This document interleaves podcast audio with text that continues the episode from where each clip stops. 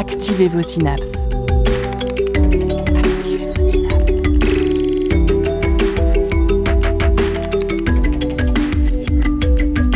Poussez la porte du labo des savoirs et entrez dans un monde de science et d'expérience. C'est le labo des savoirs. Il était une fois un monde où les disciplines scientifiques étaient séparées. Sociologie, archéologie et histoire d'un côté, maths, physique, chimie de l'autre. Il paraît même que certaines personnes ont tenté de les distinguer en sciences molles et sciences dures. Mais ce monde n'est plus depuis longtemps, et telle l'unification de la Gaule, les disciplines scientifiques se sont retrouvées pour une seule et même cause, celle d'allier archéonumismatisme et physique nucléaire pour raconter l'histoire nantaise à travers ces pièces de monnaie. Raconter l'histoire nucléaire de la monnaie nantaise, c'est l'émission entre Nantes et le Mexique aujourd'hui que vous nous comptons au Labo des Savoirs.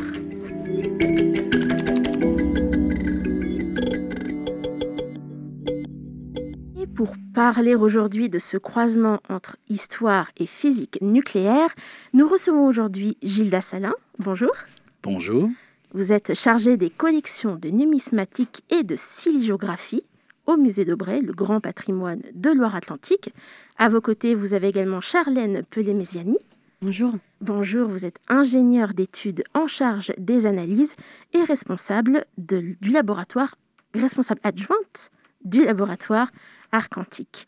Et pour terminer avec vous, Charbel Koumir, bonjour. Bonjour. Vous êtes ingénieur de recherche au groupement d'intérêt public Aronax. Le tout accompagné d'une chronique de Jérémy Frexas sur un autre type de collaboration entre art et physique nucléaire au Louvre. Écoutez la recherche et ses chercheurs au labo des savoirs. Alors aujourd'hui, on va parler de pièces, d'histoire et de physique nucléaire. Alors première question euh, pour vous, Charlène, je pense. Dans ce projet d'étude, vous avez porté votre intérêt notamment sur des pièces en argent du XVIe siècle qui sont dans la collection du musée d'Aubray, il me semble, si vous ne me En contredisez grande pas. partie. Il y En a aussi grande des partie. fonds privés qui sont sollicités. Alors, comment est-ce que cette euh, collaboration entre Aronax et euh, le laboratoire Arcantique euh, s'est faite? Alors, le laboratoire Arcantique a, hum, a pour euh, vocation euh, la conservation-restauration des objets du patrimoine et dispose donc d'un service support qui, permet de réaliser des analyses pour euh, identifier, caractériser, mieux comprendre les matériaux qui sont utilisés sur les objets que mes collègues vont restaurer ou que mes collègues au sein du musée d'Aubray sont en charge. Et donc pour cela, Gilda est venue euh, vers nous avec euh, cette idée de projet et cette nécessité de pouvoir caractériser euh, la matérialité de ces monnaies d'argent. Et donc nous avons échangé ensemble et au vu des techniques d'analyse dont on avait accès au sein d'Arcantique, il était, il était nécessaire de s'ouvrir à d'autres institutions pour pouvoir répondre à aux questions qui nous étaient posées sur ces objets. Et c'est là où euh, on a eu la chance de pouvoir euh, échanger donc avec euh, Charbel pour, pour déterminer quel type de technique d'analyse pouvait répondre à ces questions. Et, c'est de là qu'est né nos premiers échanges. Et aujourd'hui, cette collaboration qui date maintenant depuis un peu plus de un an et demi. C'est la première fois que vous avez collaboré avec euh, Aronax et est-ce que vous aviez déjà collaboré par le passé avec d'autres laboratoires de recherche qui ne faisaient pas euh, forcément de l'histoire ou de l'archéologie, mais qui étaient plus dans les sciences expérimentales? Alors, on a euh, au laboratoire, on ne travaille pas euh, uniquement avec les des techniques d'analyse auxquelles on a accès. Euh, au sein du labo, on a des conventions de collaboration qui sont avec notamment l'Université de Nantes, euh, qui nous permettent de travailler aussi avec euh, les chercheurs euh, dans le but euh, voilà, de trouver toujours les meilleures techniques euh, les plus pertinentes pour répondre aux questions des conservateurs-restaurateurs. En tout cas, euh, pour euh, ce sujet-là, euh, c'était euh, le euh, l'un des, des premiers projets euh, euh, qui, euh, qui a permis de, collaborer avec, euh, avec Aronax. Euh, Charbel, c'était également la, première fois pour, euh, pour vous au sein d'Aronax, euh, ce genre de collaboration? Pour les objets d'art, oui. Pour les objets d'art. Les objets de patrimoine. Alors, ces pièces en argent euh, qui nous intéressent euh, ici, il faut qu'on redonne un petit peu de, contexte, qu'on se, se, demande, mais pourquoi donc s'interroger sur des pièces en argent du XVIe siècle? Euh, Gilda, vous pouvez peut-être nous éclairer sur le contexte historique, notamment nantais, au XVIe siècle. comment se passe le commerce? Comment, Quels sont les échanges qui, qui s'y déroulent? Alors, d'une façon générale, on est même plus précisément dans la seconde moitié du XVIe siècle. C'est en gros la période que euh, tout à chacun identifie comme les guerres de religion. C'est dans ce contexte-là euh, que euh, les pièces que nous étudions sont, ont été produites. malgré le contexte troublé donc, de ces guerres de religion, qui vont donner aussi d'ailleurs singulièrement à Nantes la guerre de la Ligue, qui va se terminer en 1598, notamment avec la signature du fameux édit de Nantes, eh bien, malgré ce contexte politique et militaire troublé, il y avait des relations commerciales entre Nantes et euh, l'Espagne. Et euh, l'Espagne, c'est en fait la porte euh, du Nouveau Monde. Et pourquoi travailler sur des pièces d'argent? Eh bien, c'est tout simplement parce que ce métal arrivait justement du Nouveau Monde, arrivait directement de l'Amérique. Et en fait, c'est pour nous une façon de, de re-questionner en effet ces relations commerciales entre Nantes, l'Amérique enfin l'Espagne et l'Amérique espagnole. Euh, c'est pour cela qu'on investigue sur ces, sur ces objets, parce qu'en fait, on se rend compte qu'il y a, euh, sur le temps long, il, bah, il y a quand même des bouleversements. Par exemple, euh, Nantes, depuis un peu plus d'un siècle à cette période-là, travaillait, commerçait singulièrement avec Bilbao, donc le grand port situé au nord de l'Espagne. Et puis, et c'est ce que ces pièces nous, montrent aussi, on en reparlera certainement, au bout d'un moment, on se rend compte que Nantes ne travaille plus du tout avec, euh, avec Bilbao et se tourne vers Séville. Et ce n'est pas le fait du hasard, et c'est aussi ces analyses qui nous permettent d'y revenir.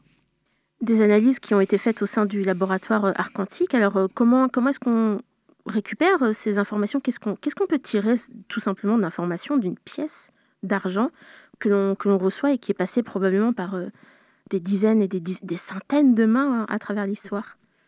Alors il y a quelques euh, analyses que l'on peut faire au laboratoire, mais les, principales manips euh, ont été réalisées à Ronax, puisque nous, les techniques que l'on a euh, à Arcantique ne permettaient pas d'avoir des de, de, répondre dans la limite de détection qui était nécessaire. C'est-à-dire que là on va aller chercher des éléments de trace dans des très très très faibles concentrations et les techniques qu'on a actuellement à Arcantique ne le permettent pas d'où euh, notre euh, collaboration avec, euh, avec, avec Charbel.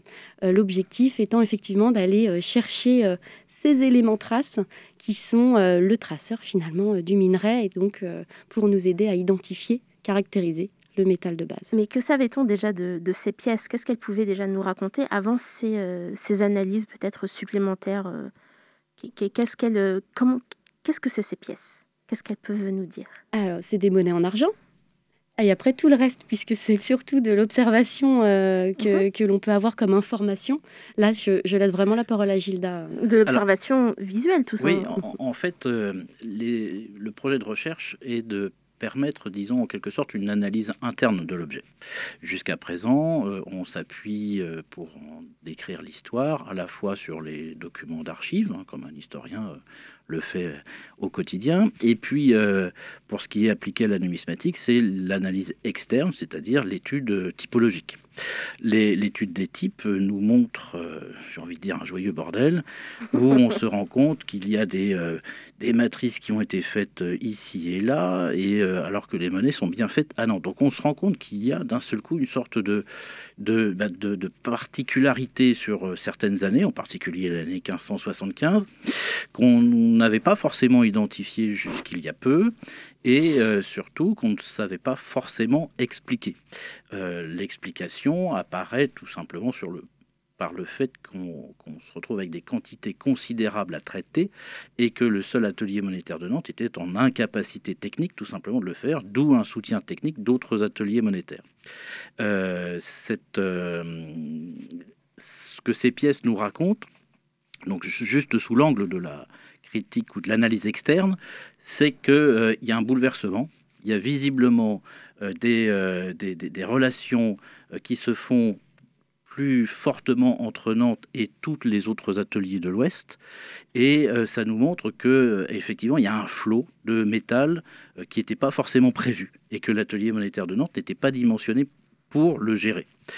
Euh, c'est euh, aussi pour cela qu'on ne pouvait pas se contenter simplement de l'habituelle analyse externe et que l'analyse interne nous était indispensable. Il faut rappeler aussi peut-être que ce projet de recherche que nous mettons en place, qui est mis maintenant en place, euh, s'inscrit dans une démarche plus ancienne. En fait, ça fait 50 ans que certains essayent de travailler là-dessus, à identifier ce que j'ai envie d'appeler, pour synthétiser, l'ADN du métal.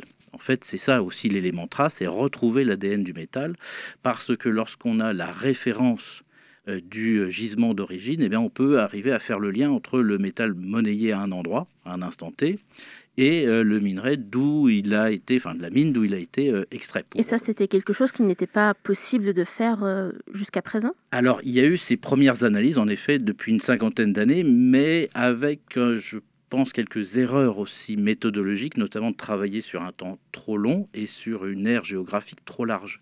Et nous, on a pris le, contre-pied complet de ne travailler que sur Nantes et que sur une période assez euh, réduite, mais pour le coup, d'aller vraiment très très à fond dans les, dans les analyses. Et puis, euh, et, là, c'est pas moi qui suis mieux placé pour pouvoir en parler, reprendre l'analyse, euh, la méthodologie, hein, et profiter en même temps des avancées techniques, parce que les premières analyses qui datent de 1972, euh, on n'avait pas euh, les, mêmes capacités qu'aujourd'hui. Donc en fait, c'est re-questionner en faisant un pas de côté pour ne s'intéresser qu'à un, endroit et en même temps profiter des, nouvelles technologies euh, d'aujourd'hui. Alors ces nouvelles technologies d'aujourd'hui, justement, comment est-ce qu'on démarche un laboratoire de sciences expérimentales? On va lui demander précisément J'aimerais bien identifier cette pièce précisément. Qu'est-ce que vous avez comme technique à nous proposer?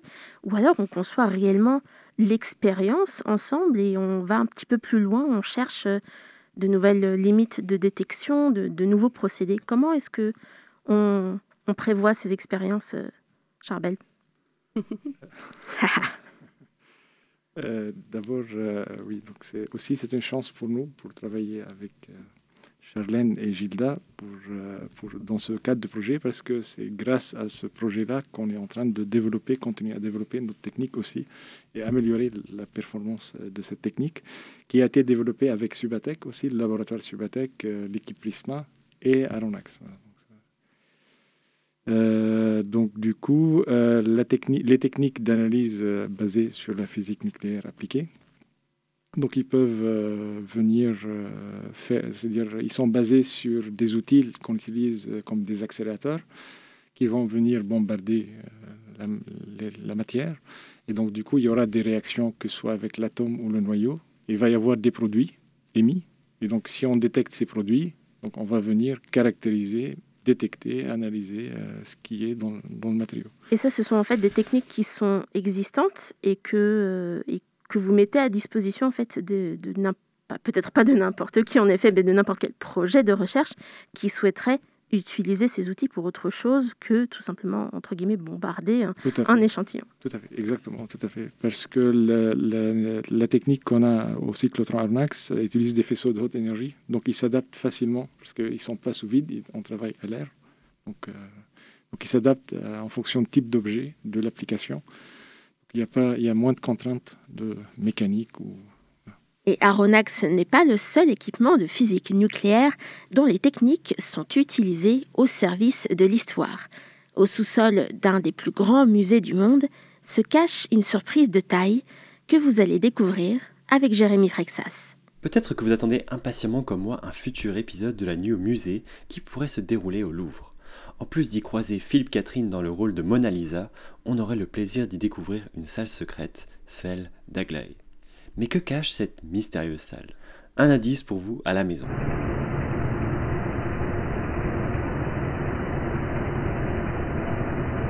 Ce son nous est fourni par les collègues du journal La Croix. Les oreilles les plus averties auront reconnu un bruit de pompe.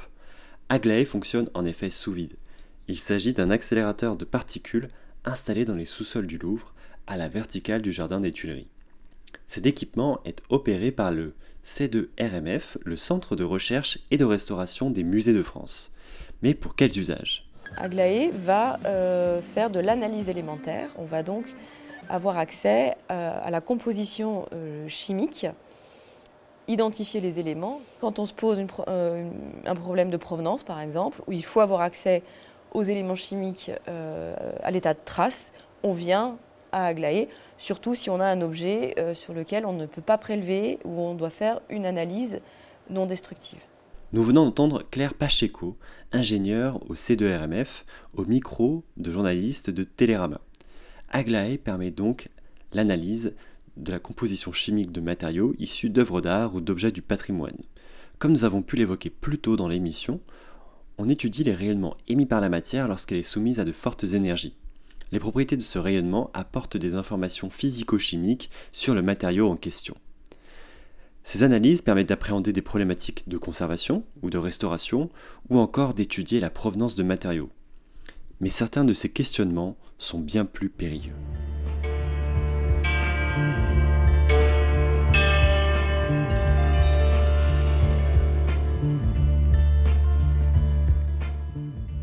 Le numéro d'octobre 2017 de la revue de la Société chimique de France, L'actualité chimique, revient sur les conclusions d'une affaire qui a mis un terme à une imposture de près de 80 ans. La vérité sur l'affaire de la tête égyptienne en verre bleu a pu éclater grâce au travail précieux de Geneviève Pierre Bonnefoy, alors conservatrice en chef du département des antiquités égyptiennes du Louvre, et Isabelle Biron, ingénieure de recherche au C2RMF. Cette pièce acquise il y a quasiment un siècle par le musée semblait unique. Deux morceaux, un visage et une perruque, chacune dans une nuance de bleu, assemblées en une statuette.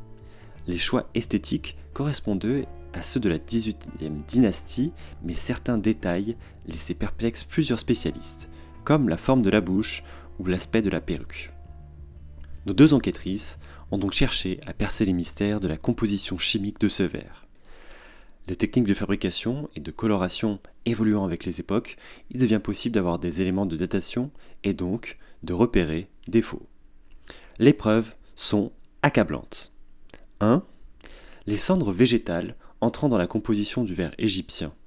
Or, ici, aucune trace de phosphore ou de soufre caractéristique n'est présente. 2. Le bleu turquoise égyptien était obtenu par l'ajout d'oxyde de cuivre, remplacé ici par de l'oxyde de cobalt. 3. L'oxyde de cobalt se trouve aussi dans le bleu foncé, ce qui est cette fois-ci cohérent. Mais les métaux associés à cet oxyde, l'aluminium et le nickel, sont déroutants. Dans les mines d'où provient le cobalt du verre égyptien, les métaux compagnons sont plutôt le manganèse, le nickel et le cuivre ce qui laisse penser que ce cobalt ne provient pas des mêmes mines que celui utilisé dans les statuettes égyptiennes. 4. Le verre égyptien était opacifié avec des oxydes d'antimoine et de calcium. Or que trouve-t-on ici? Des oxydes d'arsenic de plomb. Recette qui ne s'est popularisée qu'avec l'activité des verriers vénitiens du XVIIe siècle. Et enfin, une pollution superficielle au fluor a été repérée uniquement sur les surfaces rugueuses, rien sur les surfaces lisses. Il s'agit probablement d'une attaque à l'acide fluorhydrique. Mais pour quels effets? Rendre l'objet plus ancien, avec un côté mat et rugueux. Changer localement la couleur du bleu pour se rapprocher des teintes égyptiennes. Des traces de coulée sont encore visibles par endroits, et cette technique ne s'est développée qu'à la fin du XIXe siècle. Alors tous ces anachronismes amènent nos deux enquêtrices à conclure avec humilité. Je cite si notre faussaire a failli sur le style et sur la couleur bleu ciel du visage, il se montre toutefois un professionnel ayant visiblement pris soin d'étudier les techniques de fabrication et les matériaux employés à l'époque. Toutefois, n'imaginant pas que son œuvre puisse un jour se retrouver sous le faisceau d'ion d'un accélérateur de particules, notre faussaire n'a pas tenté de se rapprocher de la composition des vers de l'Égypte antique, les analyses chimiques étant rares et incomplètes avant les années 20. Aux faussaires qui nous écoutent aujourd'hui, allez donc faire un tour sur la plateforme Culture Sciences Chimie de l'école normale supérieure pour progresser un petit peu. Et pour les autres, n'hésitez pas à fouiller le web pour découvrir les autres secrets percés par Aglaé, des dessins d'Ingres, aux parures de Carnac, en passant par les cuirs de Cordoue. Une belle enquête nucléaire au cœur même du Louvre, et on continue de parler d'histoire et d'accélérateurs de particules après une pause musicale 51 Black Super du groupe MG Wilson.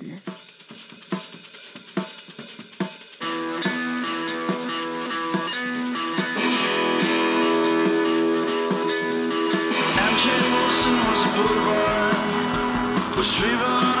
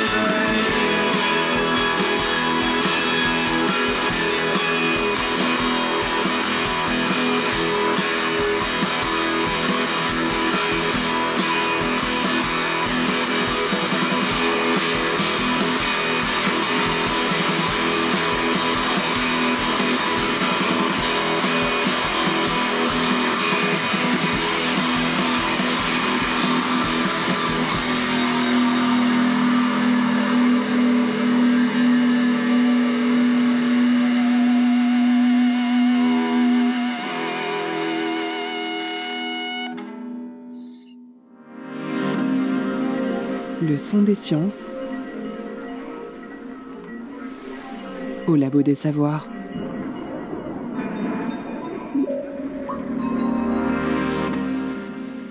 De retour au Labo des Savoirs avec Gilles Dassalin, Charbel Koumir et Charlène Pelé-Méziani, où nous étudions des pièces en argent grâce, et oui, à la physique nucléaire. Alors, on en a parlé très rapidement en tout début d'émission. Aronax, un cyclotron. Mais c'est quoi un cyclotron, justement? Qu'est-ce que c'est Aronax? Euh, Comment tout ceci fonctionne, euh, Charbel? Euh, en fait, euh, c'est un cyclotron, donc c'est appartient à la famille des accélérateurs. C'est un accélérateur de particules. Voilà, des particules chargées. Et là, c'est des ions. Donc il y a trois parties. Un, un ion étant une- un atome, une partie. Qu'est-ce que c'est un ion? Voilà, donc en fait, la première chose, il faut préparer ces ions à partir d'un gaz. Donc par exemple, ça peut être l'hydrogène qu'on va venir ou ioniser.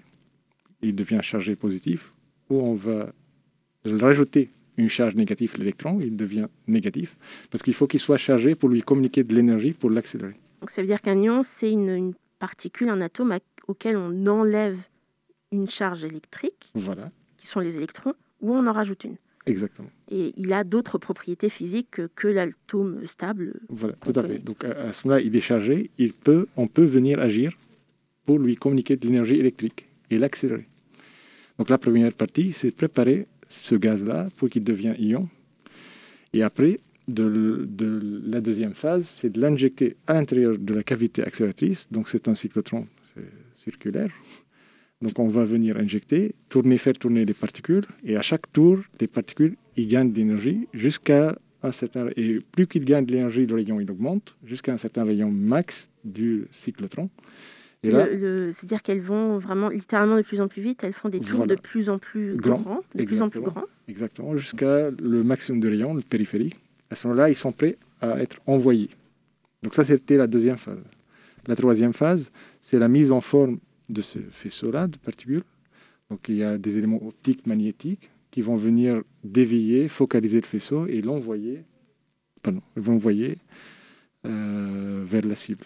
Là où on le souhaite. Voilà, on, dirige le faisceau donc ionisé, voilà, accéléré, accéléré voilà. qui va très vite, vers euh, bah, l'échantillon qu'on cherche à analyser. Exactement.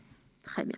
Et quelles sont les applications du coup de ce genre de, ah, de technique à part euh, de l'étude nucléaire, physique fondamentale? Voilà, donc en fait, euh, ça c'est dépend de la gamme d'énergie. Donc nous, on est à une énergie moyenne, donc euh, un peu élevée. Donc, dans cette gamme d'énergie, on peut avoir des, plein d'applications. Donc on peut aller de caractérisation des détecteurs en spatial, donc parce qu'on a des protons, des ions, donc des, voilà, accélérés à la même énergie. On peut faire de l'application dans le cadre du proton-thérapie pour la santé, parce qu'on a la même énergie. Et donc, du coup, on peut venir aussi euh, faire d'études fondamentales aussi, de, de caractérisation plus euh, comprendre comment ça se passe l'interaction entre ces ions-là, ces, ces énergies-là, avec les atomes, les noyaux. Donc ça, c'est plus côté fondamental. On a aussi un autre euh, axe plus côté radiolyse, donc du coup venir comprendre le comportement de l'eau sur rayonnement avec ces énergies-là. Et on a des applications avec, euh, comme l'art quantique, c'est l'analyse non destructive, donc avec ces, ces faisceaux-là qui sont très énergétiques, qui peuvent rentrer très loin dans la matière et analyser en profondeur. Et c'était là surtout euh, l'intérêt de ne pas être juste en surface, parce que ça doit être probablement déjà fait finalement, de l'étude de ces pièces en surface?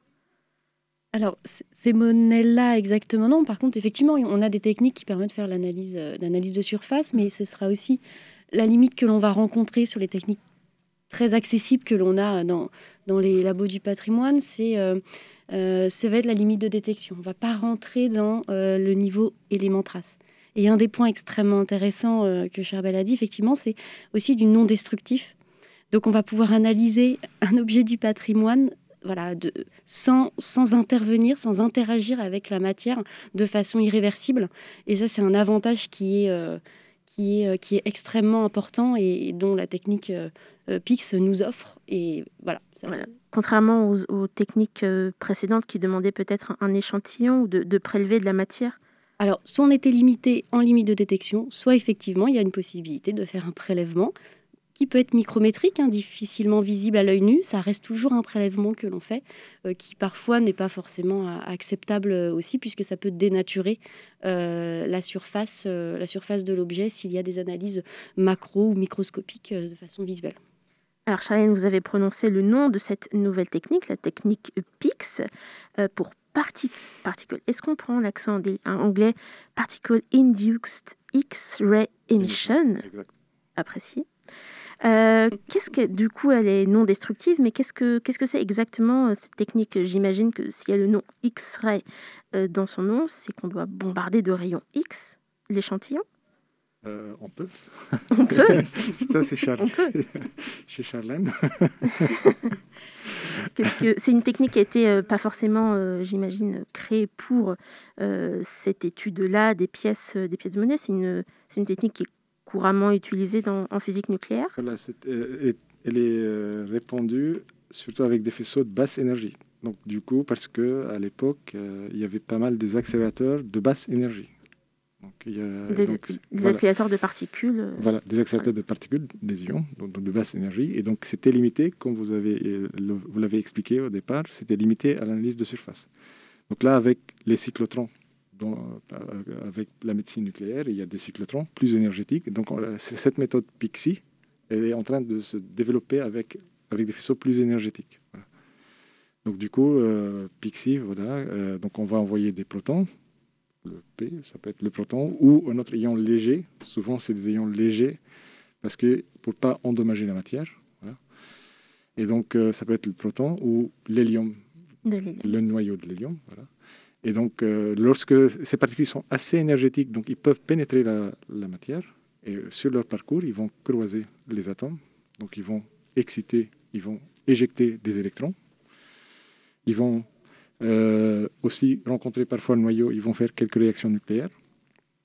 Et donc, du coup, une fois la particule est passée, l'atome qui était excité, il va se réorganiser, donc en attrapant un électron quelque part, et il va émettre un rayon X, un photon. Donc, on l'appelle rayon X parce que c'est énergétique et qui vient de l'atome.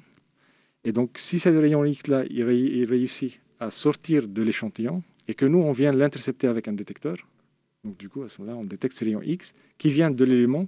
Et ce rayon X-là, il, il est, chaque élément, il a sa propre rayon X, son propre rayon. Son propre Voilà, rayon voilà. spécifique. Donc, Voilà. si je comprends bien, dans l'échantillon est composé d'atomes, d'atomes très spécifiques, j'imagine, parce que euh, c'est un élément précis qu'on recherche à identifier. On va en parler un peu plus tard. Euh, si je comprends bien, du coup, cet atome et ces électrons, quand vous dites qu'ils sont excités, c'est qu'ils reçoivent de l'énergie faisceau. du faisceau. Et euh, bah, c'est un peu comme nous, quand on a trop d'énergie, il faut l'évacuer. Et il évacue avec un photon, Exactement. avec de la lumière, Exactement. finalement. Exactement, avec de la lumière énergétique. Et c'est Exactement. et c'est précisément ça, si ça arrive sur, euh, sur les détecteurs qui, euh, qui sont autour de l'échantillon, Tout à fait.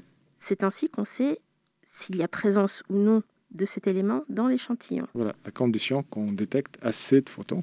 Qu'on détecte, bah oui, parce que si on, Voilà. voit, si on ne voit rien, on Voilà. ne sait rien. Exactement. Alors, l'élément que vous cherchez euh, notamment dans, dans ces pièces, des pièces d'argent, c'est l'inid- l'inid- l'inidium, L'indium. l'indium. Qu'est-ce que c'est? C'est un élément de la classification périodique C'est Qu'est-ce que c'est cet élément? C'est pas moi qui suis mieux placé pour en parler. Moi, je peux parler des applications justement derrière. Euh, on cherche peut-être, on va préciser deux éléments, l'indium et l'or. En fait, il y a deux éléments traces, euh, comme je l'évoquais tout à l'heure, sur les, euh, ce qui peut ressembler à l'ADN des alliages. Et l'ADN de l'argent, par exemple, dans l'argent européen, il y a plutôt de l'or comme élément trace. Dans de l'argent d'Amérique du Sud, plus précisément euh, de Potosi. C'était la grande mine découverte en 1545. La grande mine qui en fait va inonder le monde entier d'argent. Quand je dis le monde entier, c'est vraiment tout l'arc atlantique, mais aussi tout le Pacifique, y compris euh, la Chine, etc. Eh bien, nos devanciers ont identifié l'indium comme étant l'élément trace spécifique de l'argent de Potosi. Et c'est donc pour cela qu'en allant chercher, on va en descend jusqu'à quelques parties par million quand on voit en effet la proportion d'indium qui monte et pendant en, en parallèle la proportion d'or qui descend, eh bien on voit que dans l'argent monnayé en Europe, singulièrement à Nantes, eh bien la part d'argent européen diminue pendant que l'argent américain augmente.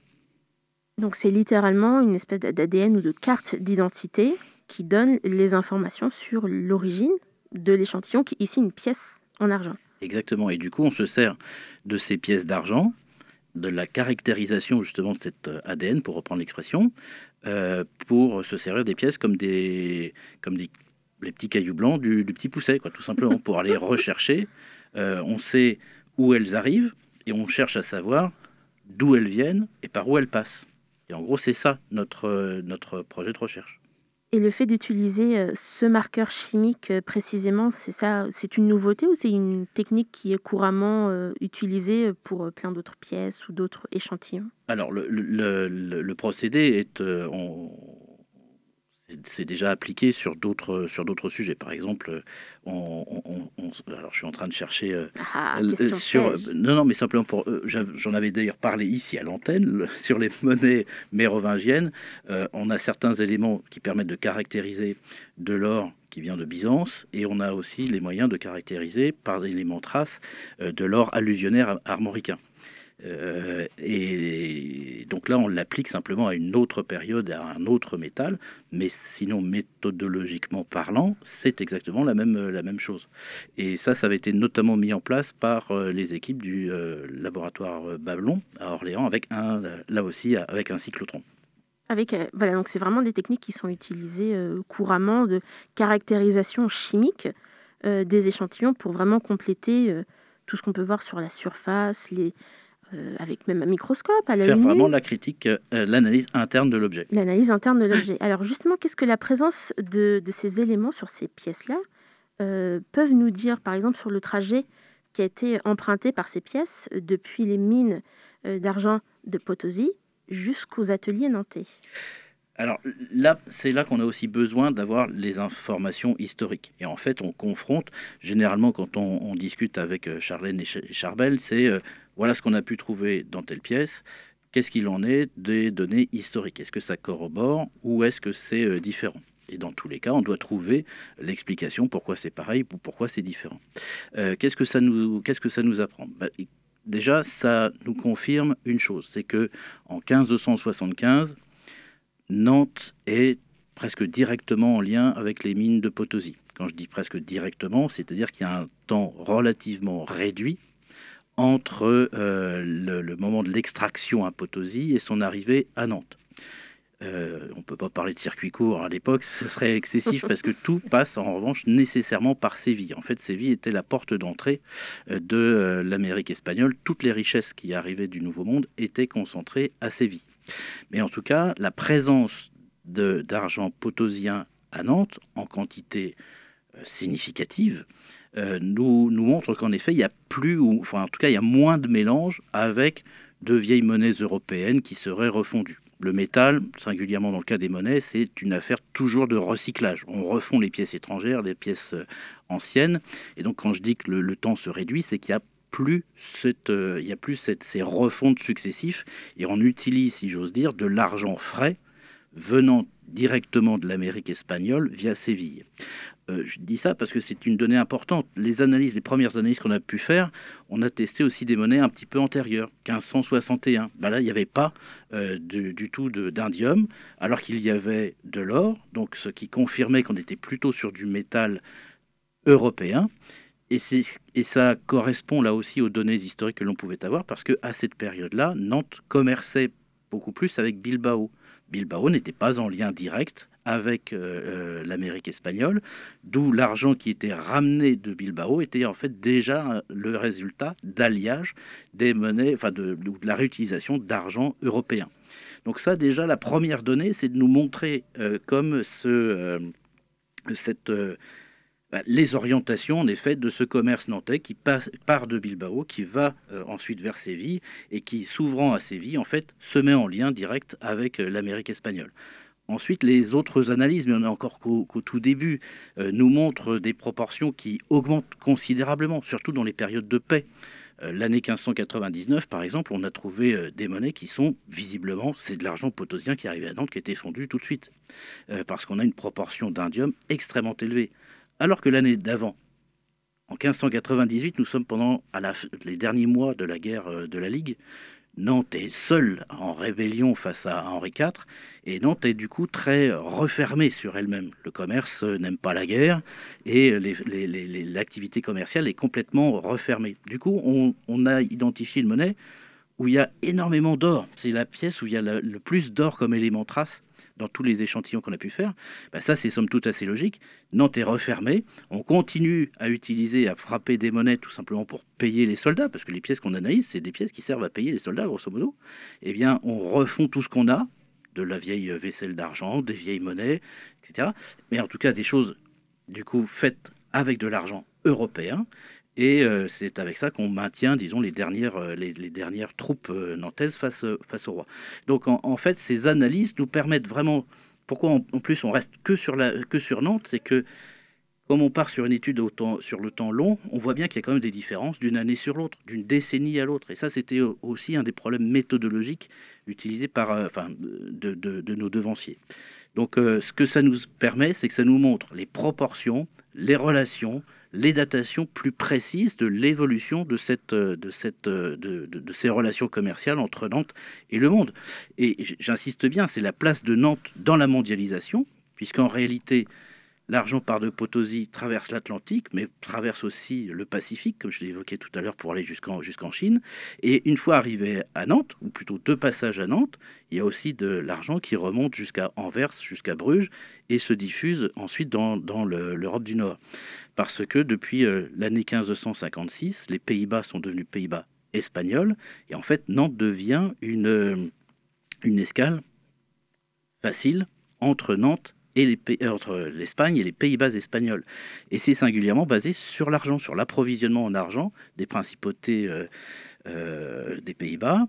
Et, je pourrais aussi réévoquer que depuis plus d'un siècle, puisqu'il y avait des relations commerciales importantes entre Nantes et l'Espagne, il y avait une communauté espagnole très nombreuse à Nantes. Il faut imaginer qu'il y avait 5% de la population nantaise qui étaient des Espagnols impliqués dans l'activité commerciale. Et du, presque du jour au lendemain, la plupart sont passés du commerce des toiles, des tissus, au grand commerce international de la finance, singulièrement basé sur l'argent. Un personnage important s'appelait André Ruiz. Ben, lui, c'était un financier, c'était un changeur. Il faisait de la spéculation sur les métaux précieux et en premier lieu sur l'argent. Et c'est tout, je ne vais pas dire qu'on sait tout ceci grâce à un seul élément qui est l'indium, mais ça corrobore réellement euh, les appuis, euh, enfin tout- toutes les traces qu'on avait, toutes les archives qui existaient. Là, c'est vraiment une espèce de confirmation par la physique de ce qu'on a vu dans les archives. Je ne peux pas dire qu'on ait fait, pour l'instant, de grandes découvertes sur le sujet, mais en revanche, on a fait plein de confirmations, surtout beaucoup de précisions. Ce que j'évoquais tout à l'heure sur l'année 1565, qui est visiblement un bouleversement, les Nantais ne vont plus à Bilbao, ils vont à Séville, jusqu'à présent, personne n'en avait parlé. On s- à quel On moment supposait, on imaginait. À peine, à peine. À On peine. savait que c'était avant 1575. Et là, avec ce marqueur vraiment chimique de la pièce, on le sait, on Ça a une datation. ça m'a amené aussi à réinterroger les archives et aller en chercher d'autres. Quand euh, Charbel, tu es venu en me disant, bah, dans la pièce de 1561, il n'y a pas d'indium, punaise, moi j'étais presque sûr qu'il devait y en avoir.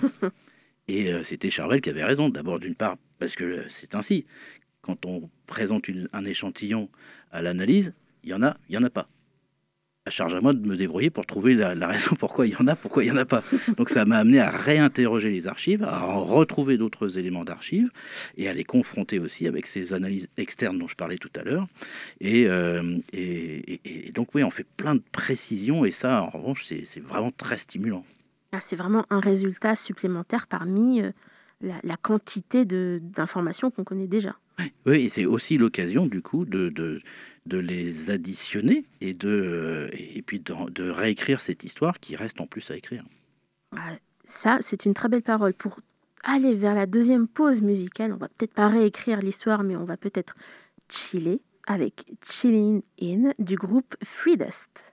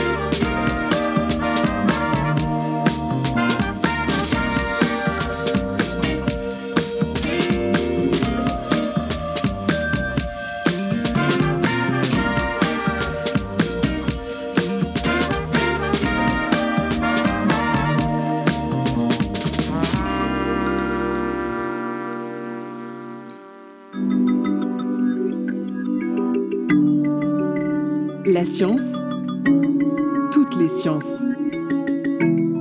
Au Labo des Savoirs. Dernière partie au Labo des Savoirs, toujours avec Gilda Salin, Charbel Koumir ainsi que Charlène Pellemesiani pour parler de pièces et de retour dans le passé sur les terres de Potozoï. J'adore ce nom. Alors, ces, analyses de ces pièces, notamment avec la technique PIX, ont montré leur utilité, notamment avec euh, le traçage de cet élément qu'est l'indium, qui a permis de réellement dater, de confirmer des hypothèses d'en infirmer d'autres.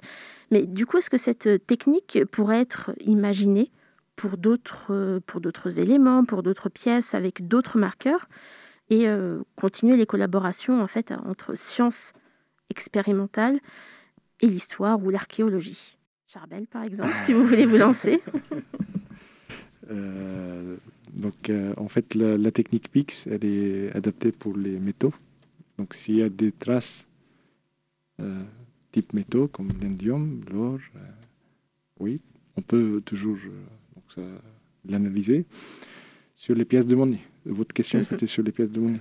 on peut imaginer, bah, la question était ouverte justement pour euh, savoir si on pourrait imaginer euh, des, collaborations futures entre pas que les pièces de monnaie, euh, rechercher l'argent, rechercher l'indium, ou sur d'autres, on peut penser peut-être à des, je sais pas, des, des pendentifs, des bijoux qui contiennent en effet encore des métaux, donc peut-être pas le meilleur exemple, mais peut-être sur des datations de, d'archives, de documents.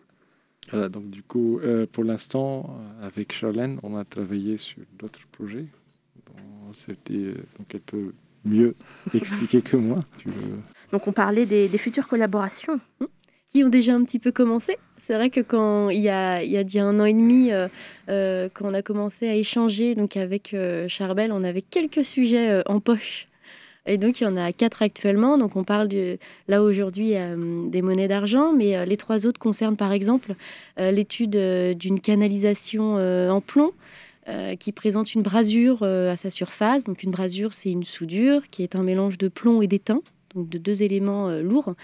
Et nous, ce que l'on a pu faire en interne Arcantique, ce sont des analyses de surface. Ce qui nous intéressait, c'était des analyses non destructives qui pouvaient traverser la soudure pour voir l'évolution de la proportion plomb-étain de la surface jusqu'à l'intérieur, jusqu'à le contact avec le métal.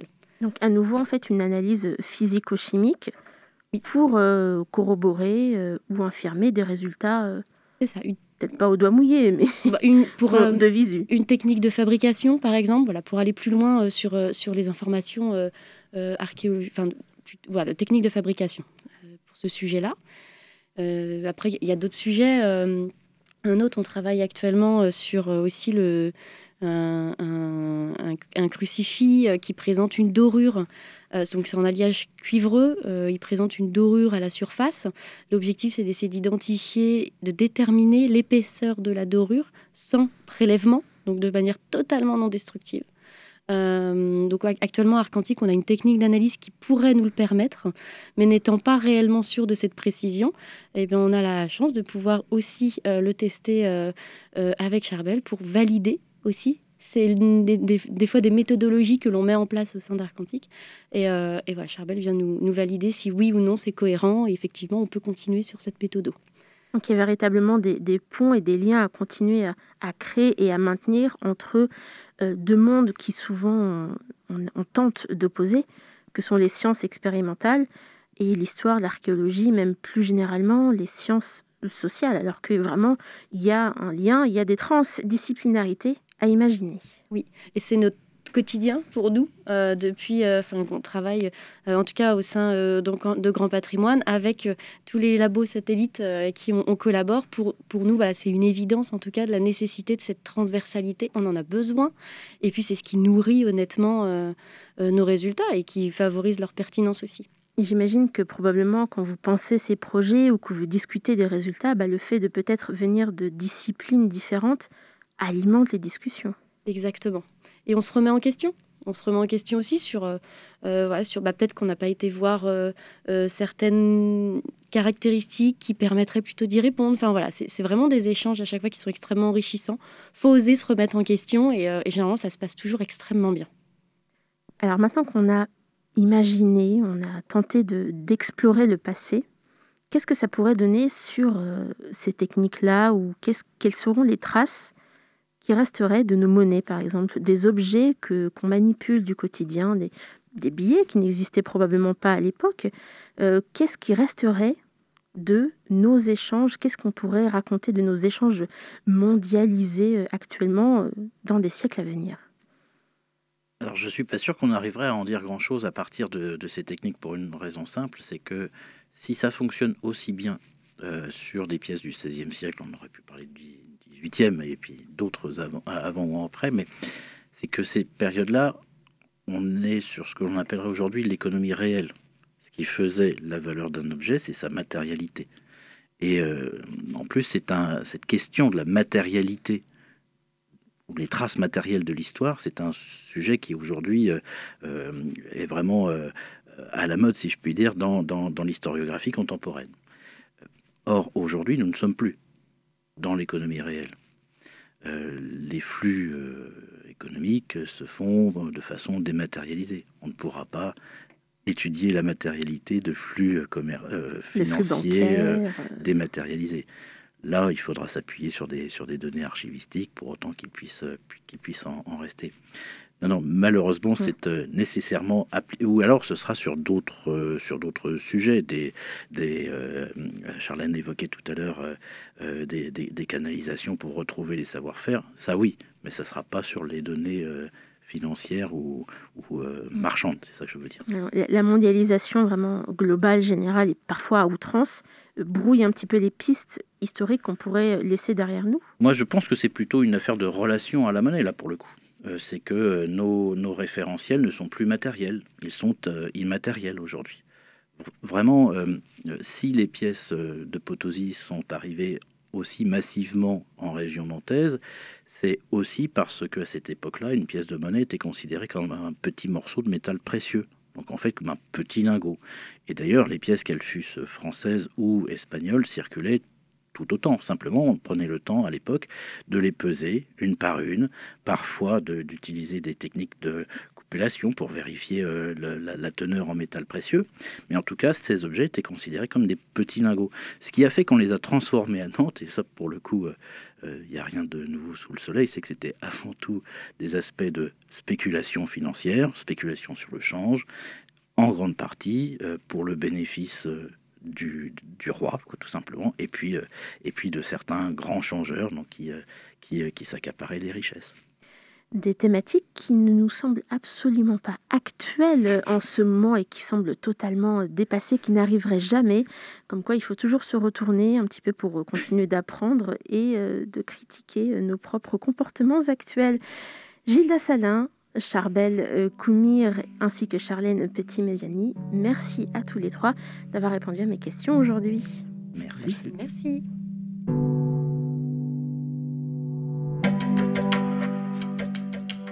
c'est déjà la fin de notre émission aujourd'hui. Merci de nous avoir écoutés au Labo des Savoirs.